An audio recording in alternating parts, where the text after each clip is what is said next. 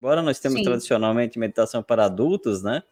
Mas Sim. é legal, porque criança, quando ela começa a meditar mais cedo, eu acho que ela tem mais qualidade de vida também, né?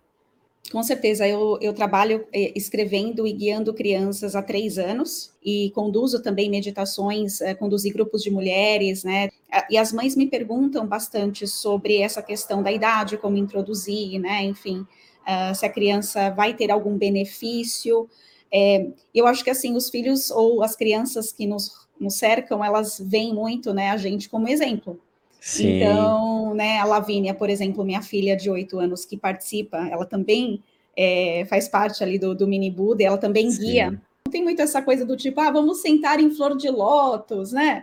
Vamos ficar Uhum. aqui 10 minutos, ou 15 minutos, ou 5, porque a criança, ela tem uma energia vital ali, maravilhosa, linda, É. né? E não Aham. necessariamente ela vai sentar em flor de lótus, ou, né, ficar ali apreciando, mas eu acho que a meditação ela nos traz a consciência do presente momento, Uhum. ela nos traz a, a coisa do tempo de qualidade, né? Eu coloco uma Sim. meditação do mini Buda com a Lavínia e a gente fala sobre aquela meditação depois da mensagem, ou a gente está ali na cama prestes a dormir, né? E então assim, eu acho que é o, o momento e, e aquilo vai crescendo junto com a criança, né? E ela vai começando a Sim. apreciar as coisas boas da vida, vai começando a entender sobre gratidão, é, sobre, sobre estar presente. Então, acho que Uhum. é, é nesse Muito contexto que a meditação entra, e aí, a partir de desde a barriga. Para você, o que é meditação? Para mim, meditar é estar presente. Se você está lavando louça num parque com a sua família, né? Eu acho que é um Uhum. momento estar ali inteiro. Exato. É uma, é uma forma de meditar. É muito comum eu ouvir as pessoas falarem: "Não tenho tempo para meditar". super. E aí eu estava ali escovando os dentes, isso pode ser uma meditação, porque é Pode. um tempo que geralmente, pelo menos na minha mente, assim, eu penso em 1000 coisas, não estou escovando os dentes, né. Nossa, muito.